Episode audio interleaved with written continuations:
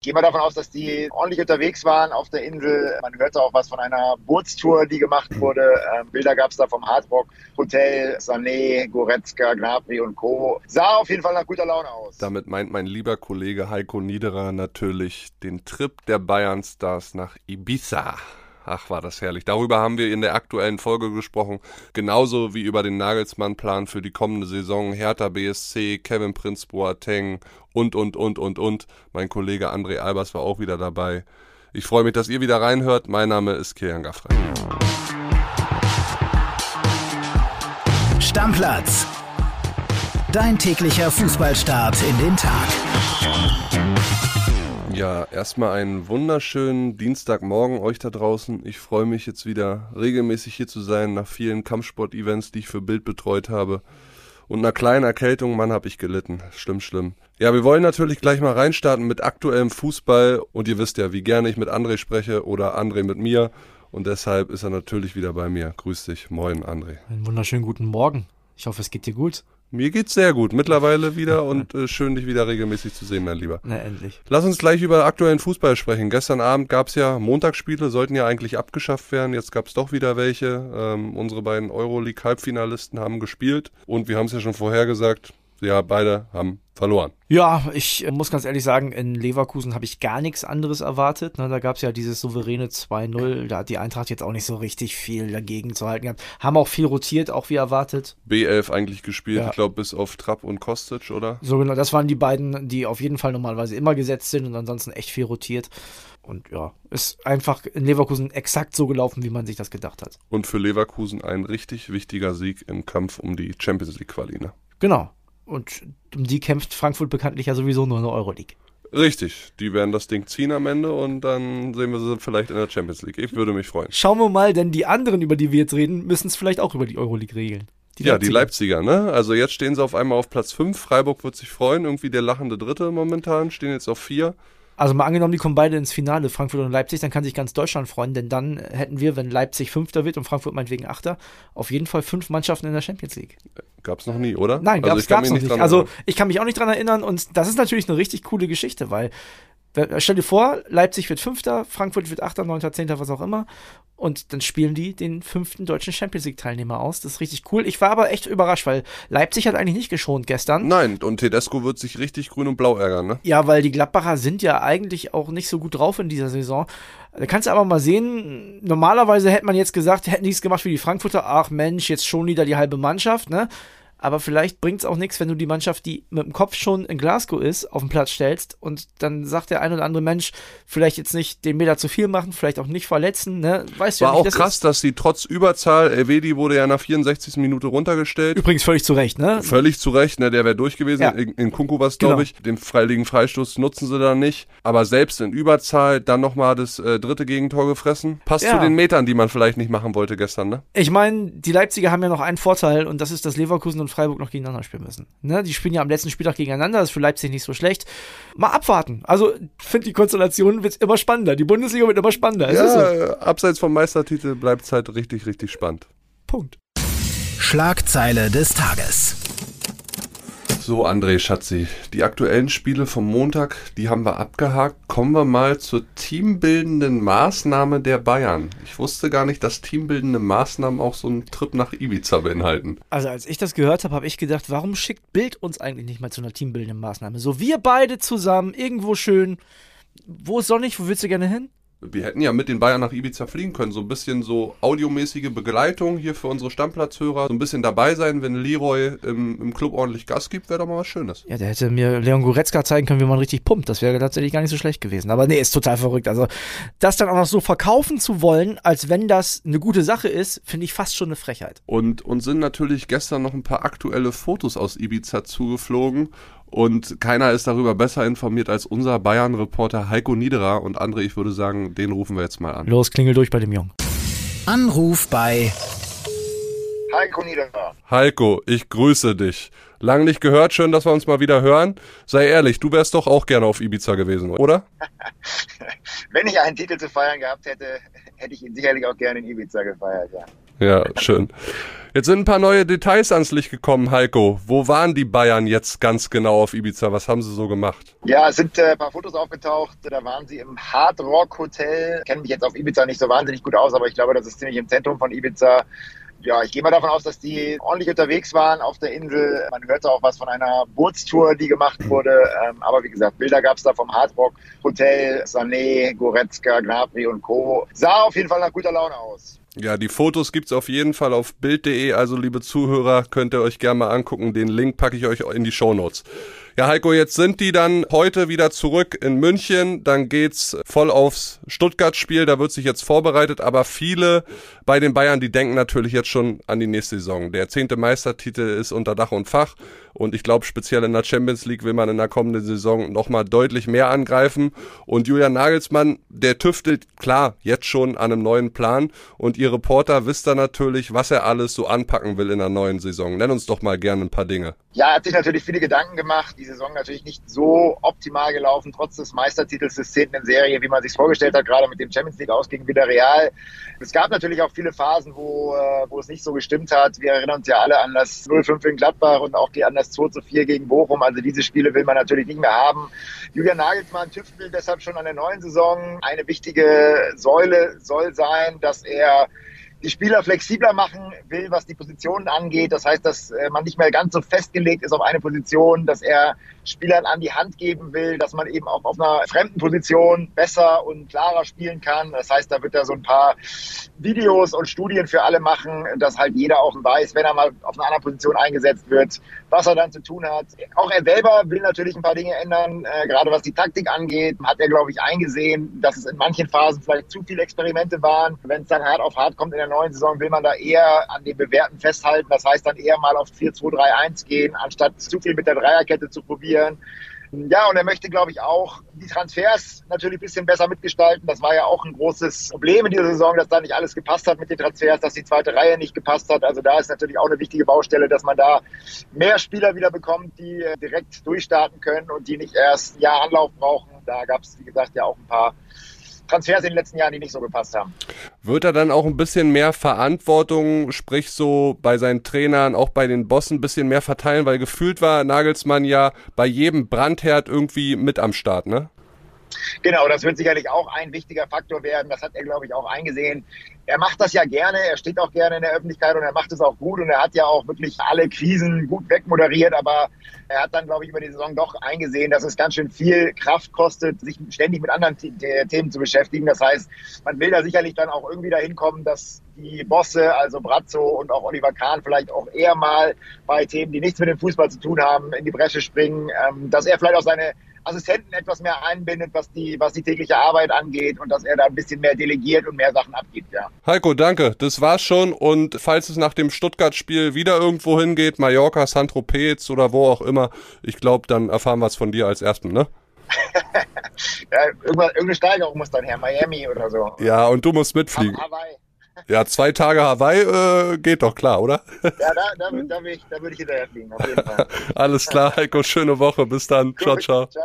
Ja, interessant, was Heiko so erzählt, oder André? Ich meine, wenn man wenn man bedenkt, ne, die einen sind auf Ibiza, machen einen schönen Sauftrip und Julian Nagelsmann zerbricht sich sein Gehirn schon für die neue Saison. Ja, da kannst du mal sehen, was passiert, wenn du vorher schon genau weißt, du kriegst nicht vier, fünf, sechs neue richtig gute Leute, dann sagst du deinen Spielern, die müssen flexibler werden. was willst du denn dann sonst machen? Ne? Also ich finde das ein bisschen bedenklich. Ich mag die Entwicklung nicht bei den Bayern, weil ich kenne die Bayern als Aushängeschild von, vom deutschen Fußball. Ich habe ein bisschen Angst, dass Viertelfinale in der Champions League demnächst das höchste der Gefühle ist. Ja, werden wir dann sehen in der neuen Saison. Aber bis dahin ist ja noch eine ganze Menge Zeit.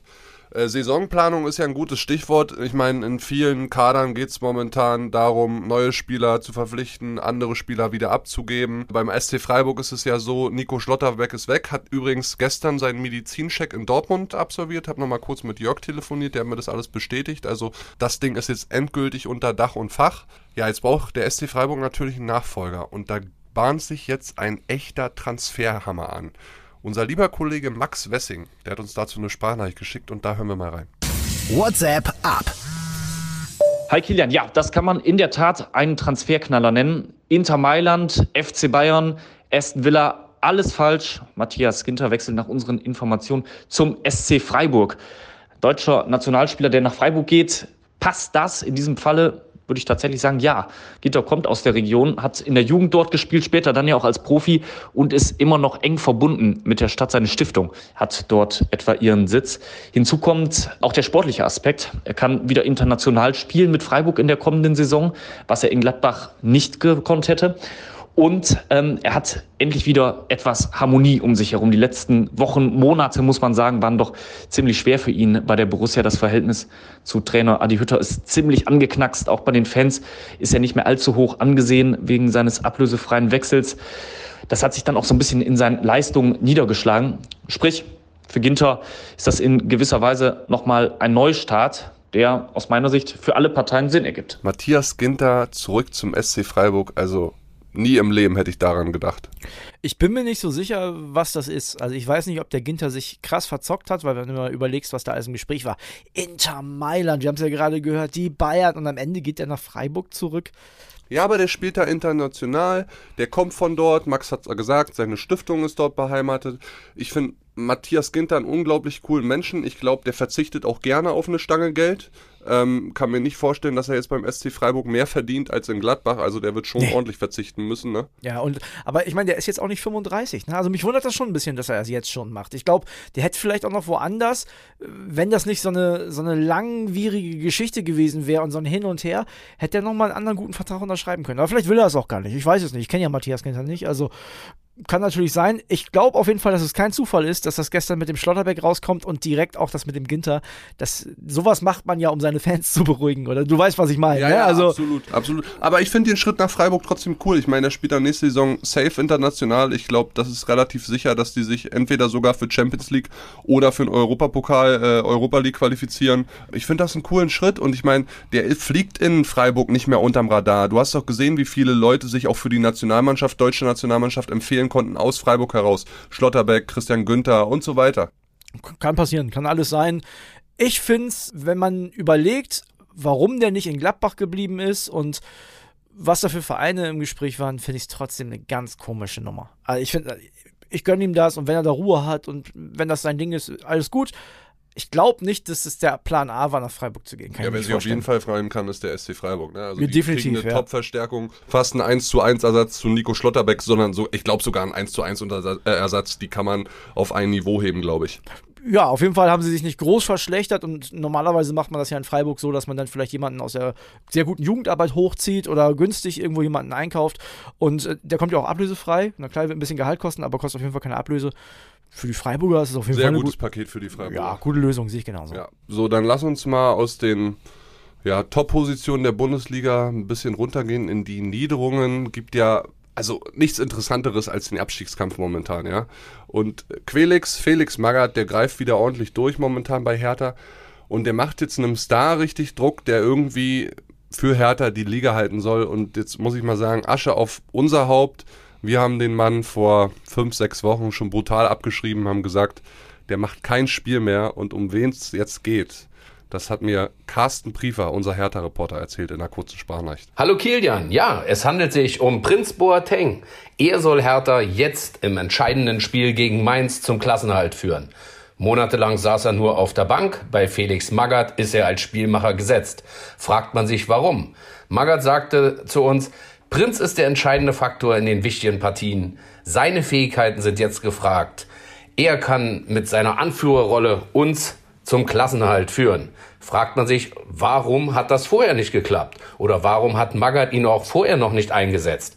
Auch da hat Magath eine Erklärung. Seit dem ersten Tag wollte er ihn eigentlich schon auf dem Platz sehen. Aber dann hat er gesagt, das Risiko ist zu groß einer Verletzung in den Partien gegen spielerisch starke Teams wie Leverkusen und Hoffenheim. Er soll uns in den entscheidenden Partien gegen Augsburg, Stuttgart und Bielefeld helfen. Und genau das hat er getan. Da hat Hertha sieben Punkte geholt und hat jetzt die Chance, gegen Mainz den Klassenhalt zu schaffen. Ja, André. Ausgerechnet Kevin Prinz Boateng. Wir beide haben ihn abgeschrieben, ne? Müssen wir uns auch mal entschuldigen bei ihm. Absolut. Also äh, großen Respekt dafür, wie der nochmal zurückgekommen ist. Ich hätte vor allen Dingen nicht gedacht, dass der unter Magath zurückkommt. Aber wir haben das ja jetzt in der letzten Folge auch schon gesagt. Der Magath ist clever. Der weiß, wie er das mit den Bayern machen muss. Und der weiß auch, wie er so einen Boateng packen muss. Weißt du? Und den kannst du, glaube ich, bei der Ehre packen. Bei hier du als Urherr Tana. Und wir können auch hier nicht absteigen. Und komm, mach dich so lange fit du kannst. Und ich meine, der spielt ja noch, wenn er einen guten Tag hat, 70 Minuten. Und es scheint momentan zu reichen und er scheint der Mannschaft auf dem Platz zu helfen und der, der macht da, was er kann. Kann am Ball viel, wahrscheinlich läuferisch nicht mehr so super krass viel. Ähm, ja, ich finde das voll in Ordnung und ich freue mich auch ein bisschen, ehrlich gesagt. Also ich bin mal gespannt, ob es nächstes Jahr dann weitergeht für Kevin Prince Boateng. Das glaube ich nicht, aber man muss an der Stelle ja trotzdem mal sagen, so viel müssen Hertha und Kevin Prince Boateng ja nicht mehr machen. Ich glaube, am Ende nehmen Bielefeld und Stuttgart da irgendwie die Rolle ein. Die müssen, ja. Hertha muss gar nicht mehr viel. Also am Wochenende verliert einer von beiden und Hertha ist äh, safe durch. Also von daher viel machen müssen sie jetzt nicht mehr. Nee, gehe ich auch von aus. Also wahrscheinlich müssen die Herthaner nicht mal mehr ein Spiel gewinnen. Also vielleicht müssen sie nicht mal mehr unentschieden spielen. Ich bin mir nicht ganz sicher, weiß ich nicht. Aber die werden es auf jeden Fall schaffen. Ja, und dann in der Saisonpause wird es bei Hertha ja erst so richtig spannend. Ne? Total. Also, wie viele Spielertransfers die machen müssen. Ich habe mit einem Menschen gesprochen, der bei Hertha tief drinne ist, ein Kontaktmann von mir, der hat gesagt, also 25 bis 30 Transfers werden es auf jeden Fall. Viele Leihspieler kommen zurück. also Zu- und Abgänge meinst du? Ja, ja, Zu- ja. und Abgänge. Also safe 25 bis 30 Spieler, die da transferiert werden am Ende. Zu- und Abgänge. Und ist deswegen total verrückt, weil man ja 300 Millionen investiert hat. Also das darfst du ja nicht vergessen, die haben ja richtig Kohle in die Hand genommen und trotzdem muss man die ganze Mannschaft jetzt wieder umkrempeln, ist auch irgendwie nicht Sinn der Sache gewesen, aber gut, das hatten wir auch schon ein paar Mal das ja, Thema. Und dann kommt ja noch ein ganz wichtiger Termin dazu, zukunftsweisend für die Hertha. 29. Mai ist der Termin, bei dem ja Werner Gegenbauer, der bisherige Präsident, anscheinend gestürzt werden soll. Ich bin gespannt, ob es wirklich dazu kommt. Und seit gestern gibt es die Meldung, dass ein Ultra gerne Hertha-Präsident werden würde. Sein Name ist Kai Bernstein. Der hat 2005 sogar mal ein Stadionverbot bei Hertha bekommen, war früher Capo, Vorsänger. Okay. Äh, hat richtig Stimmung da gemacht und der könnte jetzt Präsident werden. Schon eine interessante Wendung, oder? Es passt aber auch irgendwie zur Hertha, oder? Also es passt und es passt auch, dass er wahrscheinlich sogar eine Chance hat. Der, der hat eine große Chance, weil, ich sag mal so, von den 40.000 Mitgliedern kommt zu der Mitgliederversammlung am Ende so knapp 1000. Ja. Und das sind Fans, die sich richtig engagieren im Verein, teilweise Ultras. Und damit hat er richtig, richtig gute Chancen, gewählt zu werden. Also Ja. erstmal muss Gegenbauer gestürzt werden, ist ja ganz klar. Aber wenn es soweit kommt, hat er sehr gute Chancen. Und wie passt das dann zum Investor Lars Windhorst? Ultras lehnen ja prinzipiell Investoren ab. Ja, und die haben ja auch beim Derby schon ganz klar gesagt, Gegenbauer und Windhorst raus, ne? Finde ich alles total spannend, vor allem, weil das Verhältnis zwischen Mannschaft und Ultras ja auch momentan auch nicht so gut ist. Aber gut, da hast du ja gerade selber gesagt, Mannschaft wird sich eine Menge verändern. Ähm, ja, spannende Entwicklung und wundert mich in Berlin einfach auch nicht. Ja, also ihr merkt, wir werden auch im Sommer Themen ohne Ende haben.